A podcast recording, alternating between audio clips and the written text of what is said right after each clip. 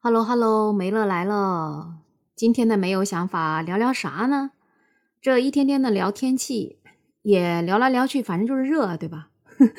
那昨天聊了个结婚，到了三十八岁还不结婚。那今天要不就来聊聊生孩子的事儿呗？这咱们国家现在不是老龄化严重吗？所以已经彻底放开了计划生育，都鼓励每个家庭能生三个孩子就生三个孩子。但是好像放开这个政策之后啊，效果并不是太好。那该生的还生，不该生的还是不想生。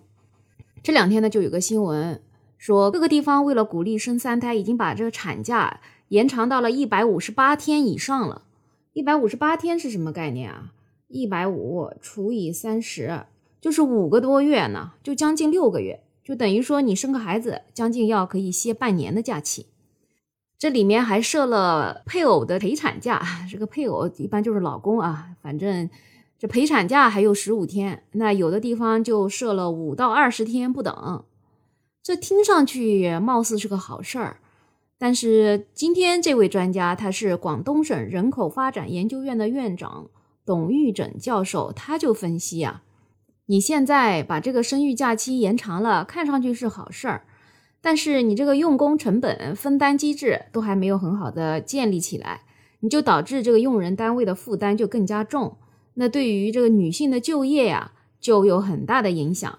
所以呢，这个总的来讲未必是好事儿。那女性也不会因为你给延长到一百五十八天，她们就贸然去生孩子。这生个孩子，这不连工作都丢了吗？这专家虽然是这么说吧，但还有人出来讲，哎呦，这事儿是好事儿啊，对吧？这很多家庭因为没时间照顾孩子，现在好了，你给放半年的假，这不就有时间照顾孩子了吗？这样产假一多，很多妈妈估计就会考虑生二胎、三胎了。这位网友他还觉得产假的延长也有利于孕妇的身体健康的恢复，对孩子的陪伴也多了。这个假期对妈妈可太重要了，而且休息好了，这产假结束之后就全身心的投入到工作。哎，这对企业竟然也好，哎，这对企业好不好的？我这个说实话也没有太看得出来啊。当然，他也说，哎，你得要广大的企业执行配合。这企业配不配合，这现在还真不知道，就看看企业怎么说呗，对吧？那有网友就在这位网友的下面就说了：“你在搞笑吧？一百五十多天的产假，在现实里面多半就回不去了吧？你就退场吧，除非你的这工作是事业单位啥的，对吧？”当然，有更多的网友就跟前面那个专家看到的一样，这事儿吧，他还真不见得是个好事儿。首先啊，就是说，你除非男女同休产假，大家都一人一半儿呗。你本来这产假都给妈妈来休了，你现在男方女方一起休，一人休一半的时间，对吧？把这个六个月缩成三个月，那这个用人单位不就不好只去歧视女性了吗？你招人的时候，男的女的你都可能考虑这个问题。有一个女孩，她是九五年的，九五年现在多大呀？现在二十多岁。九五年她去找个工作，就一直要问：哎，你谈恋爱了吗？如果你说谈恋爱了，他就要问你准备什么时候结婚呢？你要但凡一结婚，你就完了，他就马上想到你要生孩子了。而且以前吧，像招人的时候看到女的生孩子了，就觉得哎，差不多挺好的。但现在你招个女的过来，你生了一个孩子，她担心你生二胎。你生完两个孩子，他担心你生三胎，所以这个用人单位肯定多多少少要去考虑这个生孩子的事情。所以一些人就觉得这么长的产假导致的后果就是，这女的啊以后在就业的市场上就更加的难了。这就业难了，那女的生完孩子之后，她这个生活就不得不更加去依赖这个老公来过，这以后的日子就想平衡就更难了。而且还有一些体制内的，像比如说教师，很多次了，教师招人的时候啊，都已经在分男女来招啊，女的分数跟男的分数是不一样的，哎，男的分数要低一点，哎，你说这咋回事？本来吧，还以为说是为了阳刚之气的，后来才发现，哦，其实是怕女教师 产假，这也是有可能的啊，哎。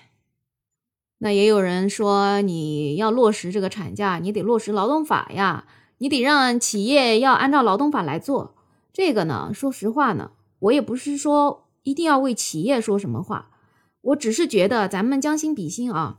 如果你是个办厂的，你要招个人来，结果他一直在生孩子，你还要给他付工资，你愿意吗？对吧？所以前面那个专家也说了，他说这个社会分担机制没有做好，我就明白这个意思，就是说你不能光要企业来承担成本，你得大家一起来承担。你光让企业来承担，那企业也不是雷锋啊。说到底，那企业最后如果说因为这些用工成本太高了，它倒闭了，那你不就完蛋了吗？对吧？你不就少了一个能为社会提供劳动力的这样一个单位了吗？所以呢，真正的你要想要提高生育率啊。一个，你得男女同工同酬，或者说你这个产假男女同休，哎，这个歧视就至少少一点了。第二个呢，多多少少给企业一些补贴，比如说企业有多少产妇，哎，那你这个政府相应的有多少补贴，那不就降低了他对这个招女性员工这样一种压力了吗？所以呢，我就觉得吧，就是你延长假期，哎，想增加生育率，你这个出发点是好的，但你各方面的系统配套你做不好。那你想单纯的想增加生育率，我估计还是挺难的啊。所以今天这个话题呢，就是讲完了。哎，也不知道你是怎么想的，你对产假呀，包括对咱们现在这个生育率啊，哎，有什么样的想法？你可以在我的评论区跟我讨论讨论啊。完了，你对我没有想法这个专辑有什么好的建议，也可以在我的专辑的评论区留言。当然了，你给我的专辑加个订阅，再加个五星好评，那我可是再感谢不过的了。好啦，那最后就祝大家都开开心心啊！这个大热天都要保重好自己哦。我们下期再见啦！